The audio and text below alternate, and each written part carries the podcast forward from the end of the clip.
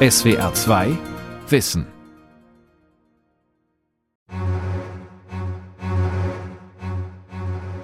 Samarkand im heutigen Usbekistan. Märchenumwobene Oase an der Seidenstraße. Wiege der Geschichten aus Tausend und einer Nacht. Aber auch Ort einer großen, vergebenen Chance. Anfang des 15. Jahrhunderts erreichte hier das, was wir heute die Naturwissenschaft nennen, ein ungeahntes Niveau. Mathematik und Astronomie beispielsweise, gefördert vom damaligen Herrscher Ulugh Bek, selbst Mathematiker und Astronom. Selbstbewusst verkündete er seinen Untertanen Die Religionen zerstreuen sich wie Nebel, die Reiche zerstören sich von selbst, aber die Arbeiten des Gelehrten bleiben für alle Zeiten. Das Streben nach Wissen ist die Pflicht eines jeden. Ulugh Bek stellte die Naturwissenschaften über die Religion. Erkenntnisse eines rationalen Forschergeists über individuelle spirituelle Erfahrungen. Hat der Mord an diesem Mann eine Aufklärung im Islam verhindert, wie sie kurze Zeit später in Europa einsetzte? Ulugh Bek, gescheiterter Aufklärer des Islam, von Uwe Springfeld. Ich lernte die Historikerin und Verlegerin Charlotte Kramer auf einer Tagung in Taschkent kennen, der Hauptstadt Usbekistans. Dabei erzählte Charlotte Kramer von Ulugh Bek, dem Timuridenfürsten und Astronom aus Samarkand heute die fünftgrößte Stadt Usbekistans. Er hat einen Schreiber beauftragt, dass er die wichtigsten Dokumente, die zu dieser Zeit verfügbar waren, abschreibt, weil das war die einzige Möglichkeit, die sie hatten, Zugang zu haben zu diesen Texten und die er als Basis genutzt hat für eigene Texte. Er hat eigene Tabellen aufgestellt, die eigentlich dann, wie gesagt, bis Tycho Brahe Gültigkeit hatten und die genaueste Messgenauigkeit. Anfang des 15. Jahrhunderts, fährt Charlotte Kramer fort, habe Ulugh Bek das Sonnenjahr bis auf 58 Sekunden genau vermessen. Eine Tabelle von über 1000 exakt vermessenen Fixsternen angelegt und, was im Zeitalter allgegenwärtiger Taschenrechner kaum noch nachzuvollziehen sei, Sinus und Cosinus berechnet. Ulugh Becks Tabelle der Fixsterne, die Charlotte Kramer als Faksimile veröffentlicht hat, sei ein Kronjuwel der Wissenschaftsgeschichte. Die goldenen Sterne erklären, welche Sterne gehören zu diesem Sternbild. Dann gibt es rote Punkte, das sind die Sterne, die in der Nähe des Sternbilds sind. Und dann hat jeder Stern nochmal einen Buchstaben dabei, der ihn genau einordnet in das System, genau die Breitengrade angibt und die positioniert sozusagen im Himmelszelt und auch die Helligkeit nochmal angibt. Ulugh Bek war seiner Zeit weit voraus. Warum haben sich die Naturwissenschaften aber dann in Europa entwickelt? Warum nicht damals in Samarkand? Weil man Ulugh Bek Mitte des 15. Jahrhunderts ermordete. Was war dieser Ausnahmeastronom für ein Mensch? Eine Antwort findet sich etwa 6000 Kilometer westlich von Samarkand in Paris, der Hauptstadt Frankreichs. Das 14. Arrondissement. Hier ist das Observatorium der Stadt, an dem der Amerikaner Scott Triggs forscht. Einer der wenigen Experten weltweit für die Geschichte Zentralasiens im 15. Jahrhundert. Auf einer Bank im Park des Observatoriums versucht er den Menschen Ulugh Bek hinter dem Wissenschaftler und Herrscher zu charakterisieren. Ich denke, das Bild, das wir von Ulugh Bek haben, ist das einer wissenschaftlich sehr aktiven Person. Er war nicht nur ein Mäzen, niemand, der die Wissenschaften, die Künste, religiöse Disputationen und all diese Dinge nur förderte, um die Rolle eines aufgeklärten Herrschers zu spielen. Er war ganz persönlich an den exakten Wissenschaften sehr interessiert. Seine Quellen, erzählt Scott Triggs, sind Schriften und Briefe, die Astronomen aus Samarkand beispielsweise an ihre Familien schrieben. Allerdings Schriften verfasst in direkter Abhängigkeit von einer autoritären Herrschaft. Vielleicht erinnern deshalb die vielen Anekdoten zu Ulugh Bek oft an eine Hagiographie, an eine Heiligen- oder Heldengeschichte. Dass er beispielsweise außerordentlich intelligent war, einzigartig im Kopfrechnen, Ulugh Bek ist sicherlich eine der führenden Persönlichkeiten in der Geschichte der islamischen Astronomie. Er war eindeutig ein brillanter Kopf. Es wird berichtet, dass er in der Lage war, zu Pferde unglaublich detaillierte mathematische Berechnungen anzustellen die später von einem seiner Kollegen überprüft wurden. Er kannte die fortgeschrittenen theoretischen Texte sehr gut.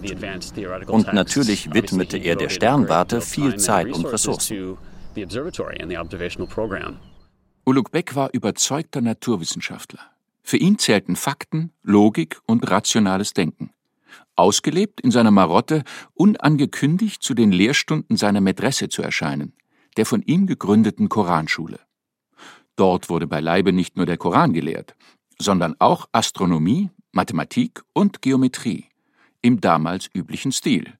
Der Lehrer las den Auslegungstext einer Originalschrift vor, anschließend wurde diskutiert.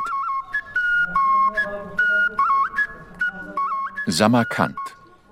Prächtige, mit grünen Ornamentkacheln verzierte Mätressen, Koranschulen säumen den Registan, den ehemaligen Marktplatz vor den Toren der Altstadt. Noch immer bieten Händler hier ihre Stoffe feil. Ein Mädchen lockt mit Tonflöten an ihren Stand, eine Grünfläche lädt zum Sitzen ein. Während sich die Touristen noch den Platz anschauen, mache ich mich auf den Weg sechs Kilometer Richtung Nordwest. Zu den Überresten von Uluk Becks Observatorium, wo er das Sonnenjahr bis auf 58 Sekunden genau vermessen hat, und denke, eigentlich musste Uluk Beck hauptsächlich drei Anforderungen genügen. Erstens, siegreich Kriege führen, also wie schon sein Großvater Timur der Große zu versuchen, das in verschiedene Bestandteile zerfallene mongolische Reich Chinggis Khans wieder auferstehen zu lassen. Zweitens, sich mit den Religionsgelehrten verstehen. Und drittens, Wissenschaft betreiben. Das hob sein Renommee. Doch die Religion mit der Wissenschaft in Einklang zu bringen und gleichzeitig ein erfolgreicher Herrscher zu sein, das war ein Problem zu viel für Uluk Beck, wird mir später Sonja Brentjes vom Berliner Max-Planck-Institut für Wissenschaftsgeschichte erzählen. Ich habe mir seinen Sohn angeguckt, weil Abdelatif dafür bekannt ist, dass er den Mord an seinem Vater befohlen hat. Und dann wird gesagt, ja, wegen der religiösen Konflikte des Vaters und so weiter. Aber Abdelatif hat genauso Astronomie gemacht. Mit all diesen Geschichten muss man immer ein bisschen vorsichtig sein. Und der Konflikt kommt eher daher, dass Ulugh Bek militärisch ein schwacher Führer gewesen ist und, sagen wir jetzt mal etwas salopp, einen Krieg zu viel verloren hat. Und doch gab es einen Unterschied zwischen Vater und Sohn. Für den Vater, Ulugh Bek, standen sich Naturwissenschaften und Religion als zwei verschiedene Pfade der Erkenntnis gegenüber. Für den Sohn nicht.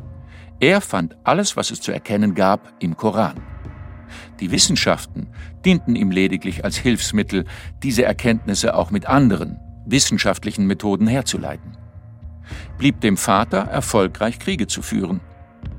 Strategie und Kriegsführung übte Ulugh Bek unter anderem am Schachbrett. Auf übergroßem Feld, mit zusätzlichen Figuren wie Elefant, Kamel und Giraffe. Auf dem Feld der Wissenschaften wandte er sich der Astronomie und Mathematik zu. Anders als später Nikolaus Kopernikus oder Isaac Newton in Europa neigte er aber nicht zur Modellbildung, also letztlich zur Spekulation. Ulugh Beck war ein anderer Forschertyp, einer der exakten Messungen, also vermutlich ein Pedant. Jemand, der glücklich wird, wenn er noch eine Nachkommastelle genauer ist als alle anderen. Das letzte Stück zum Observatorium führt an der vierspurigen Toschkent-Joli entlang, zu Deutsch etwa Ausfallstraße Richtung Taschkent. Passanten, die ich unterwegs nach dem Weg frage, meinen, ich würde das Gelände erkennen. Dort stünde ein Denkmal für Ulugh Bek. Und tatsächlich, da erscheint es. Bronze, überlebensgroß, den Blick nachdenklich in die Weite gerichtet. In der rechten eine Schriftrolle – seinen mehr als tausend Fixsterne umfassenden Katalog Zitsch-i Sultani. Gleich dahinter Kassenhäuschen und ein Museum. Und einer der vielsprachigen Führer, die hier auf Aufträge warten, Mansour Bazarbayev. Niemand weiß, ob das Observatorium tatsächlich wie der zweistöckige zylindrische Bau ausgesehen hat, der heute als Modell ausgestellt wird. Schon kurz nach Ulugh Becks Tod im Jahr 1449 hatte man es bis auf die Grundmauern zerstört. Als hätte sein Sohn und Nachfolger Abdalatif der seine Herrschaft unter anderem auf den konservativen Teil der Geistlichkeit stützte, ist darauf angelegt, die Erinnerung an die wissenschaftlichen Leistungen seines Vaters auszulöschen.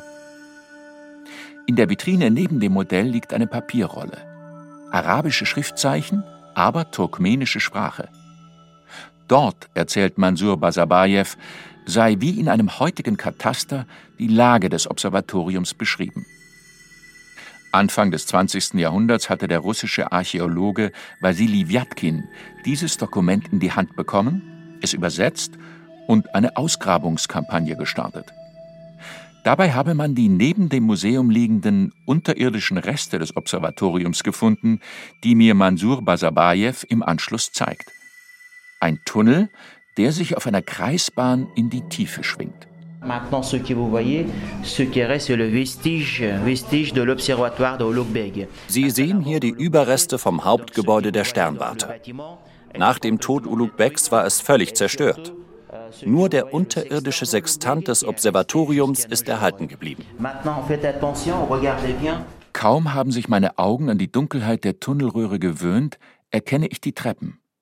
Unterirdisch in den Felsboden geschlagen. Eine mittig, breit, hohe Stufen, gesäumt von zwei steinernen Mäuerchen. Dann links wie rechts davon zwei schmalere Treppchen, flachere Stufen. Bequem zu laufen, einem Lichtschein entgegen, der durchs andere Ende der Tunnelöffnung fällt. Diese mittlere Treppe mit den hohen Stufen, erklärt Mansur Basabayev, bildet das eigentliche Messinstrument des Observatoriums. Ein Treppenbogen, der ein Sechstel eines Vollkreises umfasst. Ein Sextant. Exakt 60 Grad in Nord-Süd-Richtung gebaut. Hier die Stufen. Jede Stufe entspricht genau einem Grad. Zum Beispiel ist hier 0, nicht wahr? Oben ging es los. Wenn Sie zum Beispiel auf die 20. Stufe gestiegen sind, dann bedeutet das, dass Sie bei 20 Grad sind. Welche Optik genau das Observatorium hatte, ist heute unbekannt. Brennspiegel vermutlich. Linsen waren noch nicht in Gebrauch. Die originale Beobachtungsapparatur ist mit der Zerstörung des Gebäudes verloren gegangen und Aufzeichnungen darüber gibt es nicht. Aber das Licht, das durch das Ende des Tunnels ins Observatorium fällt, muss auf einen scharf umrissenen Fleck fokussiert worden sein. Steigt beispielsweise die Sonne, wandert dieser Lichtfleck über die Stufen. Bewegt sich dabei die Sonne um nur ein einziges Grad, verschiebt sich der Lichtfleck um 70 Zentimeter. Danach sind sie bei 30, 40 Grad und dann hatte der Astronom 40 Grad geschrieben. So hoch steht dann die Sonne auf dem Gebäude. Natürlich hatte er ein Gerät, das er zur Sonne drehen musste. Es konzentrierte das Licht auch auf einen Fleck. Voilà. Man kann schätzen, dass das Observatorium eine Messgenauigkeit von etwa einem Tausendstel Grad hatte. Islamischer Wissenschafts-Hightech 50 Jahre bevor man in Europa diskutierte, ob man den von Julius Caesar eingeführten ungenauen Kalender überhaupt reformieren sollte. Heute bewundert man solche wissenschaftlichen Leistungen. Und seinerzeit, Anfang des 15. Jahrhunderts in Zentralasien, die gleiche Hochachtung wie heute? Die islamische Gesellschaft war am Mondkalender ausgerichtet. Der Mondkalender organisierte das religiöse Leben im Staat, also zum Beispiel Fasten und Pilgerzeiten. Zudem ist das Mondjahr leicht zu messen. Zwölfmal Vollmond zu je vier Wochen oder 28 Tagen. Was soll da ein Sonnenkalender? Scott Triggs in Paris. Der islamische Kalender ist ein Mondkalender, das stimmt. Er bestimmt die großen Feste, die Pilgerfahrt und solche Dinge. Das misst alles der Mondkalender. Was historisch schwierig ist, man muss den Mondkalender mit den Jahreszeiten in Einklang bringen. Der Sonnenkalender dagegen steht in der Tradition eines zivilen Kalenders. Der Sonnenkalender war wegen seiner alltagspraktischen Funktionen in Gebrauch. Beispielsweise zeigte er die Jahreszeiten an, also Aussaat, Ernte und entlang der Seidenstraße durch die Wüsten Zentralasiens auch Reisezeiten. Daher dessen Bedeutung für das normale Leben der Bevölkerung in Ulugh Begs Reich. Aber brauchte es dafür eine Messgenauigkeit von 58 Sekunden? Was waren die ersten Anklänge einer Naturwissenschaft Anfang des 15. Jahrhunderts im islamischen Raum wert? Diese Frage führt nach Berlin. Die Stadt ist eines der Zentren, wenn man zur Geschichte der Naturwissenschaft im Islam forscht. Zum Beispiel Sonja Prentjes vom Max-Planck-Institut für Wissenschaftsgeschichte. Sie kann die Arbeiten Ulugh Becks historisch einordnen. Damals, sagt sie, gab es noch keine Naturwissenschaften im heutigen Sinn. Das sind die religiösen Wissenschaften. Dann kommen dazu die philologischen Wissenschaften.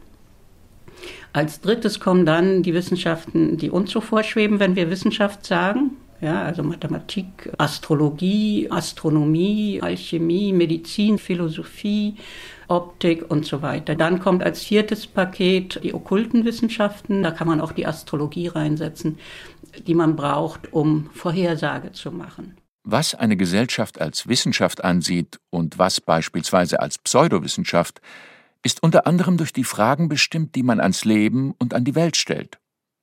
Zu Ulugh Becks Zeiten, also etwa um 1420 herum, was ist Gottes Wille und welches Schicksal ist mir beschieden? Einige der damaligen islamischen Wissenschaftler waren solchen letzten Geheimnissen auf der Spur. Dafür hatten sie eine vielversprechende Methode entwickelt. Sie übersetzten Texte in Zahlen, unterzogen sie dann mehr oder minder komplizierten Rechenoperationen und interpretierten die Ergebnisse. Man betrieb also Numerologie. Heute eine Pseudowissenschaft. Damals aber vorderste Forschungsfront. Das ist eine neue Philosophie, die besagt, dass man eben aus der Interpretation aller existierenden Dinge, wenn man die mit Buchstaben und Zahlen identifiziert, den Plan Gottes ablesen kann, mal ganz einfach gesagt. Und damit weiß, wie man Politik zu machen hat. Es ist neu in seinem Anspruch, die Philosophie zu sein, die den Herrscher und alle anderen Menschen in der Erkenntnis der Welt leiten kann. Wen interessieren gegen solch große Fragen nach Gottes Wille und dem eigenen Schicksal letztlich einfache philosophische Spekulationen, wie sie zwei Generationen nach Ulugh Beck in Europa aufkommen? Etwa, dreht sich die Sonne um die Erde oder die Erde um die Sonne? Oder noch später, wie bewegen sich gedachte Massepunkte, die niemals jemand zu Gesicht bekommen hat, durch ein Kraftfeld namens Gravitation von dem nie auch nur eine wissenschaftliche Autorität der Antike gesprochen hatte. Zu Ulugh Becks Zeiten erwartete man den ganz großen wissenschaftlichen Durchbruch an ganz anderer Stelle. Sie haben diesen Allgemeinheitsanspruch, alles erkennen zu können, alles erkennen zu wollen, das ganze Universum mit Gott. Ja? Dazu brauchen sie eben den großen Entwurf. Die Spitze des Wissenssystems ist genau diese Disziplin. Darunter steht Astronomie, darunter steht Astrologie, darunter steht Mathematik. Die sind alle da. Aber das, wo man hin will, ist diese allgemeingültige Wissenschaft.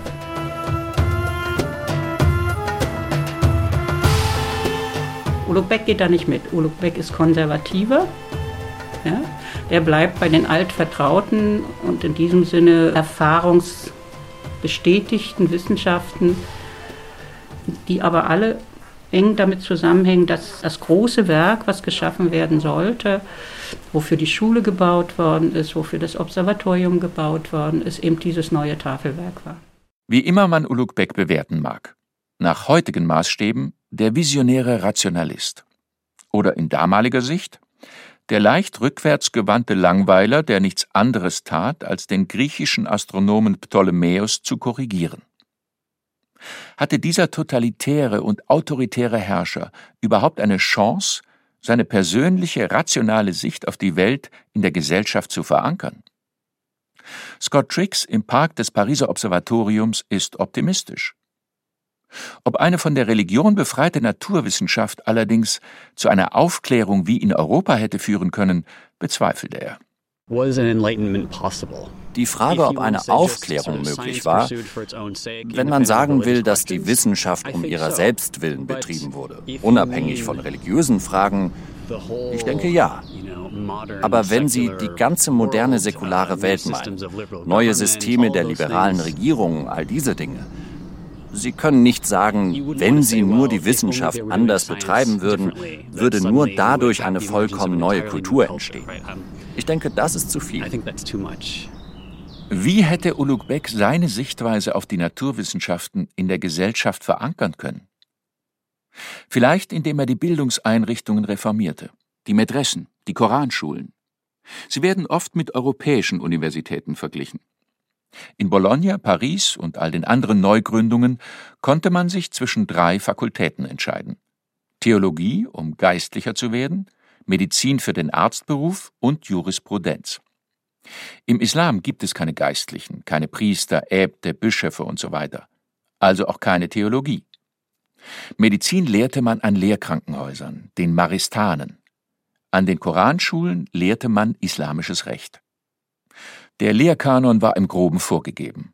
Entsprechend dem Berufsbild Gelehrter hieß das, lerne zuerst zu reden, zu argumentieren. Gefasst in ein Grundstudium aus Grammatik, Logik, Rhetorik, Literatur und Geschichte.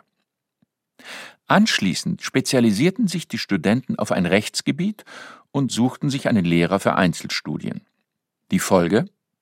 Obwohl die Ausbildung von Wissenschaftlern institutionalisiert worden war, blieben die Naturwissenschaften nicht nur der Religion untergeordnet, sondern auch stark personenabhängig, sagt Sonja Brentjes. Selbstverständlich war Wissenschaft sehr stark personenabhängig. Das ist eben zum Teil der Unterschied zu modernen Wissenschaften. Es ist keineswegs so, dass diese Madrasas kein Gewicht hatten, aber man handelt zum Teil mit dem Lehrer aus, was man gerne hören möchte.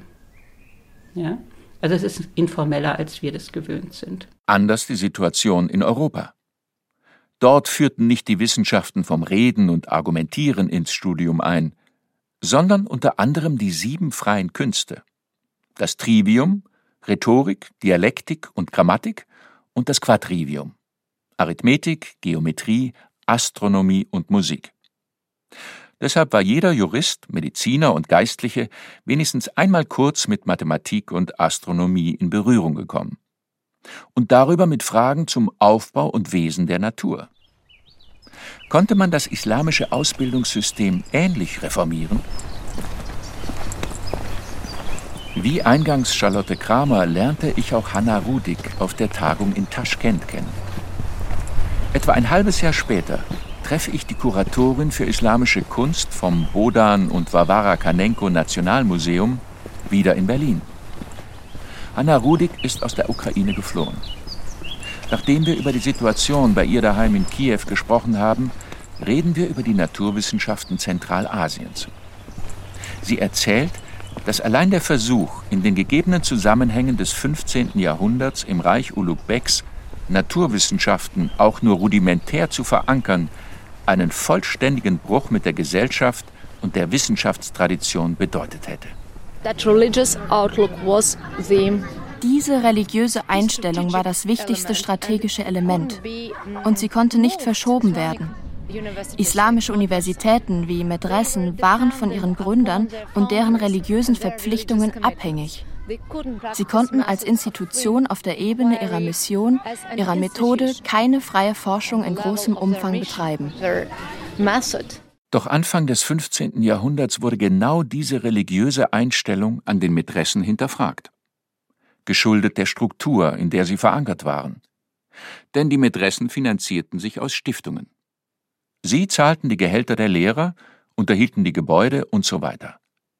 Darum wollten Stifter wie Ulugh Beck zum Beispiel auch einen größeren Einfluss auf die Lehrinhalte nehmen. Ganz ähnlich an europäischen Universitäten.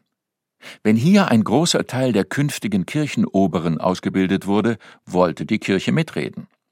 Deshalb finanzierte auch sie einige Universitäten. Andererseits wollten auch die Herrscher, wie der König von Frankreich, das Sagen an den wichtigen Ausbildungsstätten haben und finanzierten einen anderen Teil europäischer Universitäten. Die islamischen und christlichen Lehranstalten reagierten in dieser Auseinandersetzung jedoch unterschiedlich. Die Universitäten taten sich mit den weltlichen Herrschern zusammen und drängten langsam die Einflüsse der Religion zurück. Die Mätressen hingegen verbündeten sich mit angesehenen Rechtsgelehrten und drängten langsam den weltlichen Einfluss der Stifter zurück. Die Folge? Warum die wissenschaftliche Revolution in der islamischen Welt nicht stattgefunden hat? Die griechische rationale Wissenschaft wurde von vielen, vielen einzelnen Gelehrten praktiziert. Aber es gab keine Institution, keine soziale Einrichtung für dieses Wissen, weil die religiöse Sichtweise vorherrschte. Vielleicht wäre alles ganz anders gekommen, wenn sich Ulugh Bek auf sein Herrschersein konzentriert hätte. Dann hätte er vielleicht eine Reform erfolgreich bewerkstelligen können. Aber im Herzen war er Astronom und Mathematiker. Dahin ging sein Ehrgeiz die nächste Nachkommastelle lockte. So verbrachte er seine Zeit. Dann starb sein Vater Scharuch. Und für Ulugh war klar, der nächste Herrscher war er. Sein Neffe beanspruchte jedoch auch die Herrschaft. Es kam zu Nachfolgekriegen. Ulugh gewann die ersten Schlachten. Doch dann griff ein zweiter Neffe ein und Ulugh musste sich zurückziehen. Für die Dauer der Kämpfe hatte Ulugh seinen Sohn Abdal-Latif als Statthalter eingesetzt. Der sah jetzt seine Chance gekommen und rüstete ebenfalls gegen seinen Vater. Und Ulugh zog sich dorthin zurück, wo er vermutlich zeitlebens am glücklichsten gewesen ist, nach Samarkand. Stadt seiner Sternwarte, Oase an der Seidenstraße, Geburtsstadt der Geschichten von Tausend und einer Nacht. Dort ergab er sich seinem Sohn, sagt Sonja Brentjes.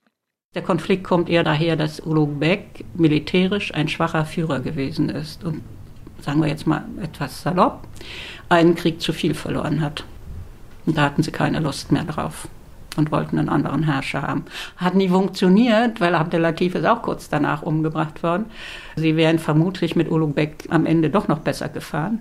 Aber es hat wohl nicht primär was mit dem Observatorium und den astronomischen Tabellen zu tun. Ulugh Sohn, neuer Herrscher im Timuridenreich, erlaubte ihm eine Pilgerreise nach Mekka. Aber Ulugh Bek, der Ausnahmeastronom, kam nicht weit. Kaum hatte er die Stadt verlassen, wurde er ermordet. Und mit ihm der Versuch begraben, die Wissenschaft im Islam von ihren religiösen Fesseln zu lösen. SWR 2 Wissen Ulugh Bek, gescheiterter Aufklärer des Islam, von Uwe Springfeld. Sprecher Udo Rau, Redaktion Lukas Meyer-Blankenburg, Regie Günther Maurer. Ein Beitrag aus dem Jahr 2023.